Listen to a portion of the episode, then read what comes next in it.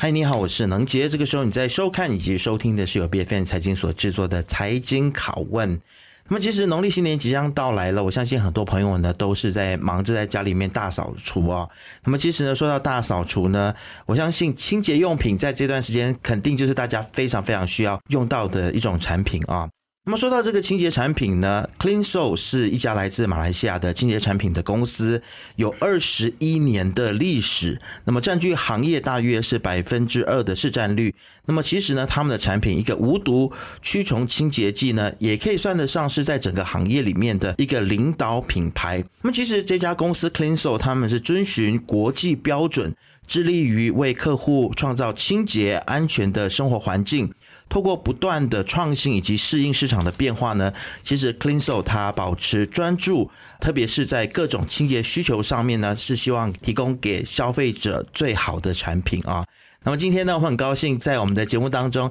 就邀请到了 CleanSoul 的董事经理李德明来到节目当中。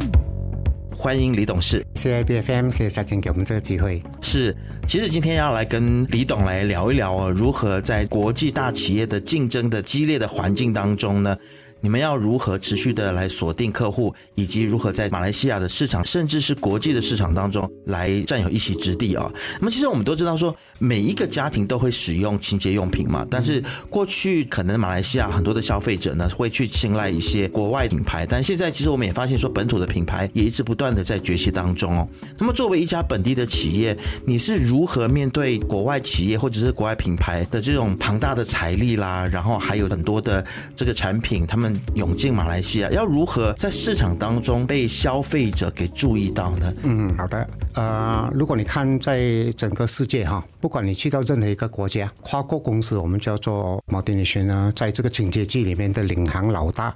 ，Procter Gamble、Unilever、Colgate-Palmolive、Racket Benckiser，就 S. Johnson 啊，这些都是一个很庞大的。去到任何一个国家，它都会霸占大概。百分之七十，就是我们的人口的结构，就是在这一个 M40 跟 B40 之间，他们就领取了这一些。所以说，在这一个行业里面，你要脱颖而出，其实是一个非常困难的一个局面来的。我游览了几个国家，就看到说，就算是在缅甸、柬埔寨，在东南亚地方，我们就看到每一个国家，他们的本土都有一个品牌来代表他们自己的。那唯独于马来西亚就比较少，有可能是我们是英国的殖民地，他们的生活习惯各方面东西就是讲求方便，讲求各方面东西。刚才我才分享了，就是说，在这行业里面，你要得到消费者对你的青睐，是有分为几种的。就我们都说的这个是什么？海陆空战术。海陆空就是说，你是不是能够将你的产品铺满到满街满地，各方面使到顾客很方便。就想说，你一去到任何的一个地方，你就能够购买了。嗯，销售的通路要销售通路要做得非常好。然后就是这个空，就是在对广告上面的轰炸，你是不是有这样的成本，有这样的个 budget 去做？然后路，你是不是有这么多的那个驻销人员站在那个当地去介绍你的产品给人家？我们马来西亚的中小企业，我们都是一步一脚印。我们比如说十块钱，我们赚了一个五毛，赚了一个一块，慢慢去累积。我们没有这方面的那一个资金的庞大去做这方面的东西，而且在这个超市，他们也没有这么多的地方给你们本土的品牌。所以说，这一个战争是越来越难去攻打的。但是我们经历了这么久以来，我们看到那时候，我就认为讲说，马来西亚应该要有一个品牌代表他们，而让他们走出去。因为我去到外国。我看到 A H，我看到香格里拉，我看到 Mr. DIY，我看到 Royal s l a n g 我很自豪，因为那个是我们国家的根定啊云顶，我觉得是当时二十多年，我们就抱着这样的理念，就是这么讲说，马来西亚一定要有一个品牌来代表。但是在竞争这么激烈的情况之下，我们怎样能够避开？这个跨国公司，或者是怎样在产品这么凌乱、这么多的情况之下，你的竞争怎样脱颖而出？我是这么说，我们就必须要有一个现在人家所用的，就叫做护城河产品啊，就是你的产品的 uniqueness 跟人家有什么不同？我们去做了研究，就是说跨国公司他们所做的任何一些清洁剂，他们好像是少了一些元素，应该可以适合当地人的。因为当他们一做的时候，他们是先看全球嘛，全球任何一个国家，他们一看的时候就看一百个、两百个国家。但有一些东西他们有可能忽略了，就我就看到说，他们有可能在这个清洁剂里面，他们缺少了一些东西，就是这一个驱虫了。马来西亚在这个热带的国家，我们的家里的昆虫特别多，嗯，蚂蚁啊、蟑螂、蟑螂啊、苍蝇啊、蚊子啊、壁虎啊。这些都是带菌者，一个很强烈的带菌者，他们甚至是能够使到我们的健康出现一些状况，嗯哼，啊，好像哮喘啊，过敏、个过敏啊，啊，皮肤啊，这些都是。所以你要消费者让他选择很多东西来用，他们又会很不方便。所以说，我就这边讲说，我就把全部的元素把它加进去，他们每天需要做的那些清洁的那个工作里面。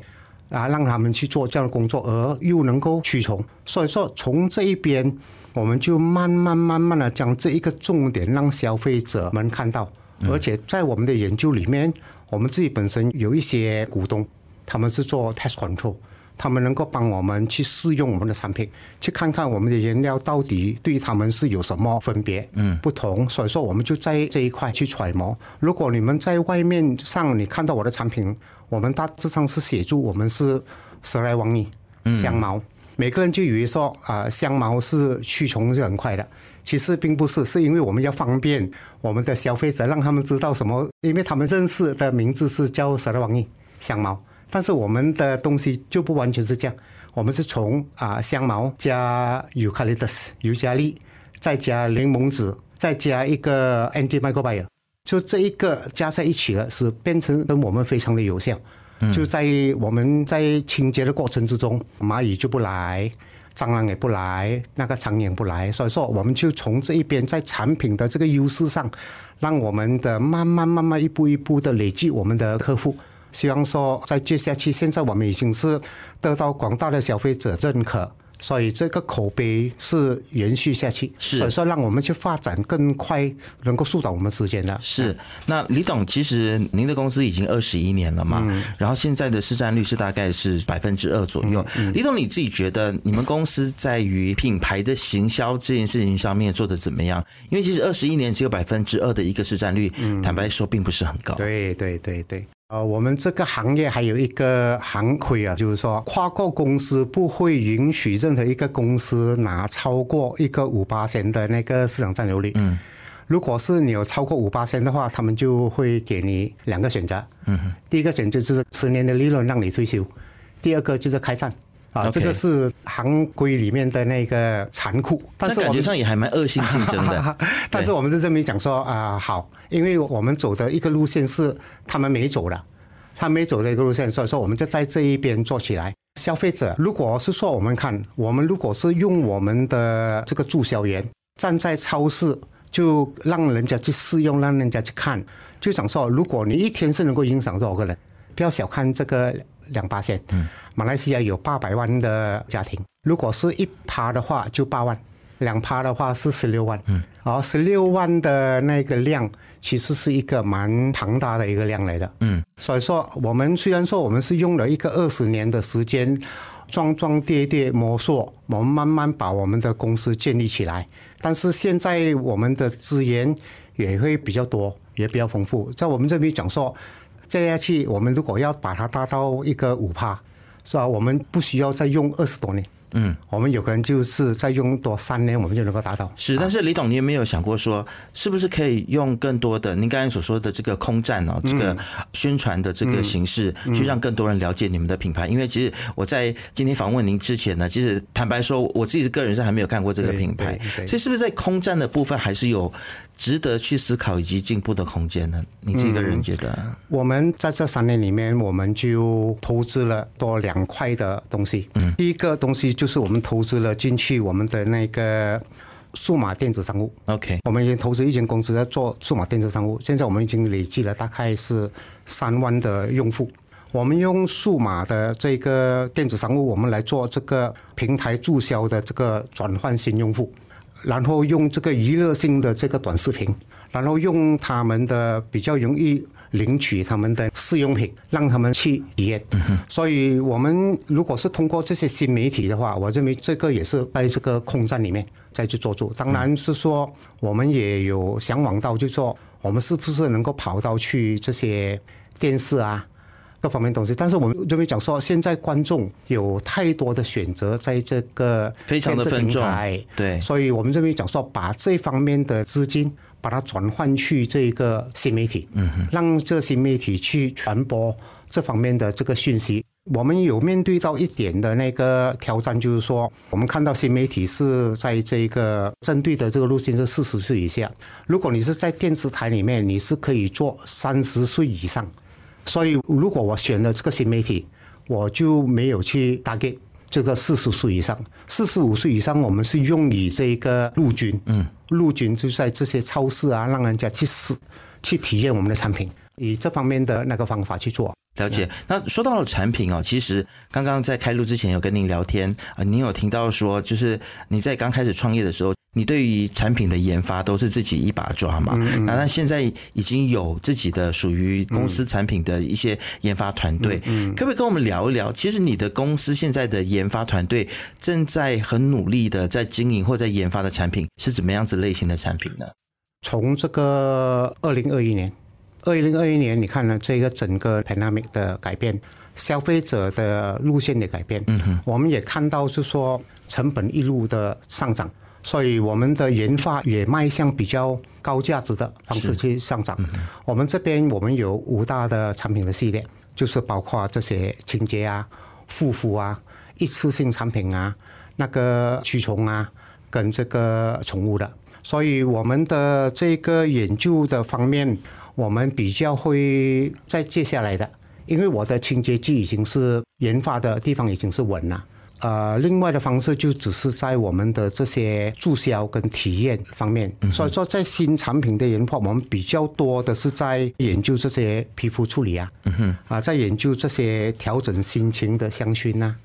在研究这些环保功能的这个洗洁剂，在研究这些驱苍蝇啊。去各方面的，就针对这些农场啊，针对养殖啊，啊，在这方面的来研究，因为我们希望说，在接下去我们是能够将我们的这个价值提高，把高价值来提高，使我们有更多更多的那个储备金，来去攻打我们的这些。所谓的我们要拿我们的五八线的那个市场占有率的这方面的互补。了解。那其实现在很多的企业都遇到了一个问题，就是现在的整个的国际供应链，因为这个地缘政治的关系嘛，所以我们也看到，包括了很多的成本，不管是从包装也好，或者是产品的原料也好，啊，原材料也好，其实这个价格都是上涨的。那偏偏就是大家消费者的这个钱包可能没有变厚啊，薪水也没有也没有变更高，所以在成本上涨的时候，你们要如何去控制价格，让你们的价格更加有竞争力？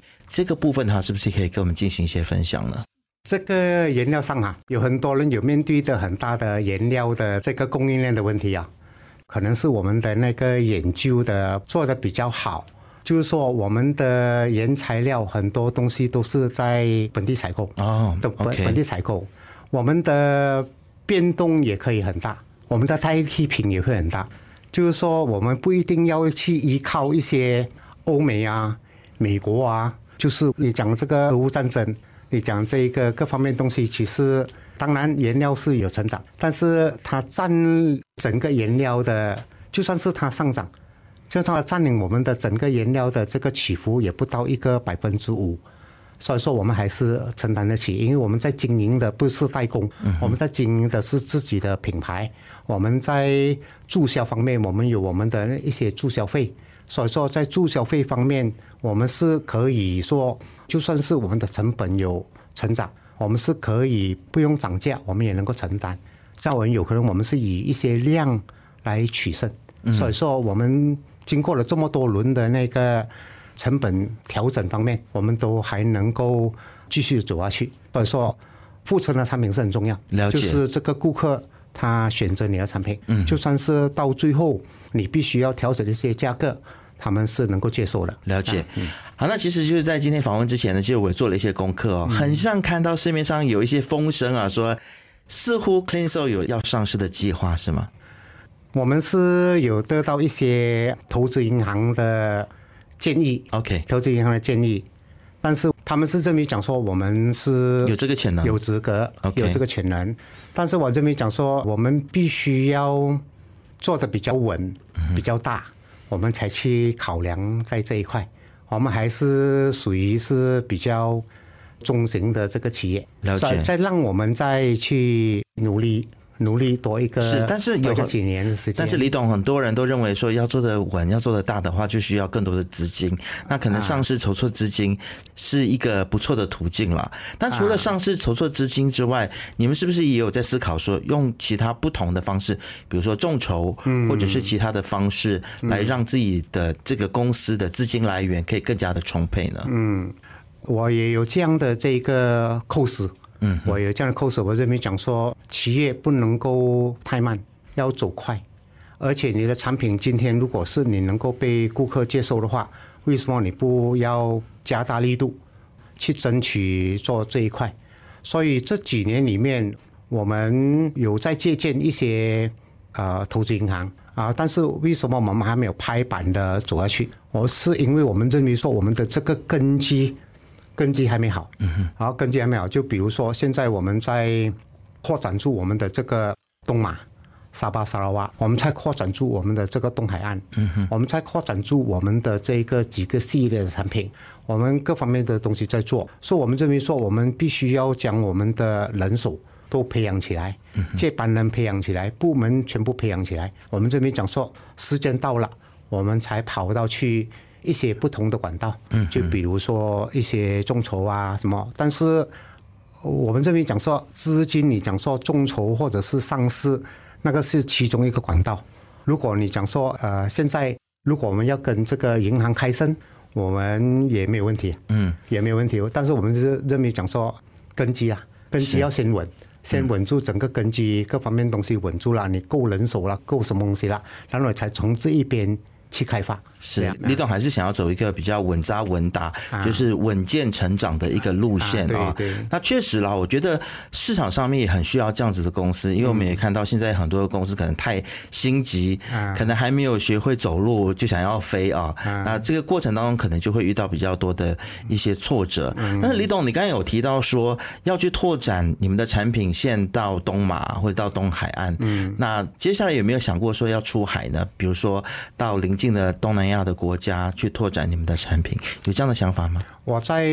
二零一三到二零一八年，我应该是在东南亚每一个地方都有一个办事处。OK，二零一八年的时候，我就将这些办事处全部收完，就全部移回来马来西亚。嗯哼，因为那时候我们就拿一个理念，就是说我们想要做本土第一大品牌。嗯哼，二零一八年、二零一九年跑到今天。这个路线也觉得是不错，因为现在我们也不需要说去做任何的一个展览会啊，现在的订单是自动来的，因为每个国家的人，当他来到你的国家的时候，他在任何一个超市，在任何一个地方，他都看到。我们这几年来，我们的那个新加坡的连锁啊，文莱的批发商，印尼的批发商。这些都是来的，我们甚至做到今天，我们还没有见过他的面。嗯嗯，所以说这个都是他们敲门而来的。OK，而且是透过网络啊，没有他们亲自来的，亲自来。他们有他们的 sourcing team 在马来西亚，嗯哼，在马来西亚，说他们知道我们的存在，他知道我们的产品的用途，他就是试用少量，就比如说一个开始，他只是跟你买一个一百箱。然后之后就两百箱，然后就开始贵了，开始他拿一个柜一个柜两个柜，就是说以前是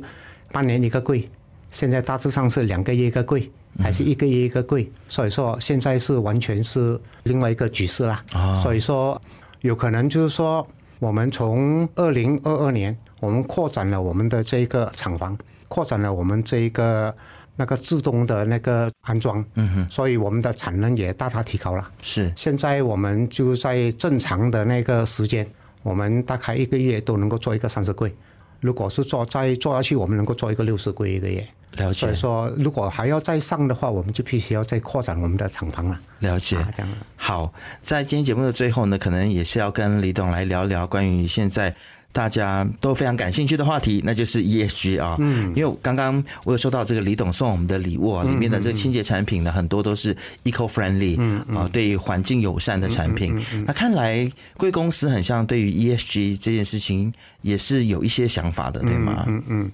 当人家谈到 ESG，人家每个人的眼光就在这个。Environment 对环境，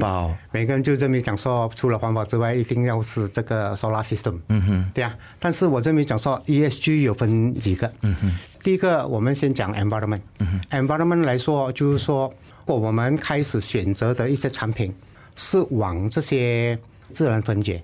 往这些无毒、往这些杀伤力没那么强的，这个也是对环境做了一些贡献。因为你们不破坏环境，它三四天里面它能够自动的分解掉，而且在于你们的那个我们说我们的废料，你的废料是如何的处理？是不是说你废料是随便的倒？这个没有，这个也是另外一个。另外一个我们想要说的是缩写，缩写是人文吧？嗯，我们在我们的刚才说我们有成立了两个两个队伍嘛，第一个是我们的数码网络，这个是我们做这个。自己创业，自己创业，我们去指导这些家庭主妇，我们去指导这些这些在职人士，让他们拥有第二的收入，然后我们将他们训练成为一个抖音的营者，再结合我们的这个数码的平台。所以我认为讲说，在人文方面，我们也协助了这些人文很多。除了这些之外，我们还创造了一个叫做 “Give for Need”，我们累计了一个一百家的慈善团体。就是他们有这个必须，所以说我们除了我们自己本身贡献我们的这个清洁剂给他们之外，我们也把他们放上网，希望说有更多的人想要为他们做一些东西，就比如说一些孤儿啊、老人院啊，或者是一些残障人士啊，做你们也可以做。我们在这个人文我们也做，在 governance 方面，我这边讲说，我们对于每一个条例我们都做，就比如说我们去建立我们的这个 GMP，我们去建立我们的 HALA certification。我们去建立我们的这些卫生部的这个条例，我们的厂房，我们的 waste system 这方面，我们也是往 governance 去做。所以说，我们是还没有去申请这一个 ESG 的这一个认证，这个认证，或者是他们叫做 graded，嗯嗯，graded，但是我们是符合的。了解。嗯在还没有申请之前就符合啊，符合了。这是一个对于社会、对于环境有责任感的一家公司才会去重视的事情啊。那么今天非常感谢 CleanSoul 李董 来到我们的节目当中，来跟我们聊了这么多。那无论是未来上市也好，或者是海内外的这个业务的拓展呢，希望你们都可以越发展越好。好的，谢谢大家，谢谢您的跟大家过个美丽啊。好，谢谢李董今天来到我们的节目。财经拷问是 BFN 财经制作的节目，你可以在财经的网站 C I J I N D M Y，BFN 的网站以及手机应用程式，以及到各大播客平台都可以收听到我们的节目。我们下次见，拜拜。